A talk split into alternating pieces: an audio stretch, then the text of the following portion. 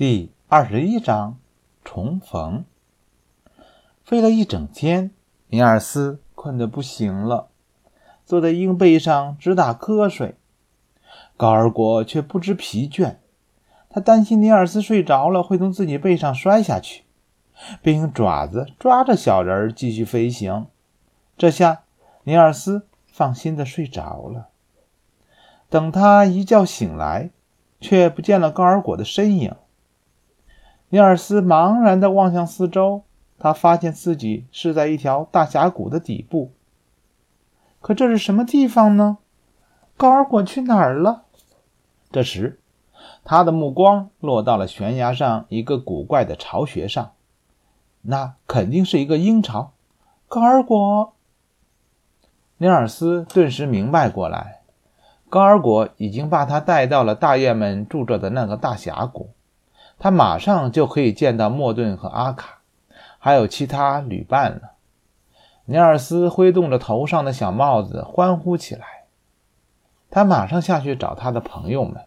这时太阳还没有升起，整个山谷里一片寂静。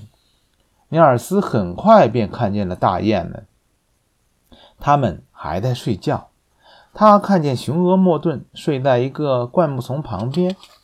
邓芬在他身边，正孵着蛋。他没有叫醒他们，轻手轻脚地走着。这时，他看到了大雁阿卡，他正精神抖擞地站在山丘上放哨呢。阿卡大婶，尼尔斯惊喜地叫道。听到熟悉的叫声，这只年老的领头雁从山丘上飞跑下来，激动地抱着小人儿，不停地亲啄。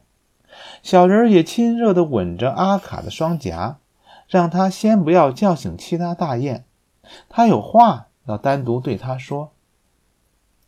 他开始讲述自己被带到斯康森公园，并在那里被幽禁的经过。尼尔斯接着说：“我有一件事要问问您，我看到了雄鹰高尔果也被关了起来，他看上去垂头丧气的。我本想把他放出来。”可想到他是个食鸟的强盗，还是让他关在那个笼子里算了。阿卡大婶，您说我这样想对不对呀？这样想可不对哦。阿卡焦急地说：“老鹰最热爱自由了，把他们关起来是不行的。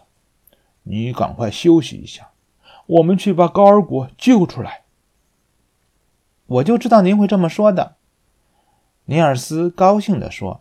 您知道吗？就是高尔果把我带到这儿来的。您如果想和他说声谢谢的话，您知道在哪儿能找到他？阿卡的眼睛湿润了，他振翅向鹰巢飞去。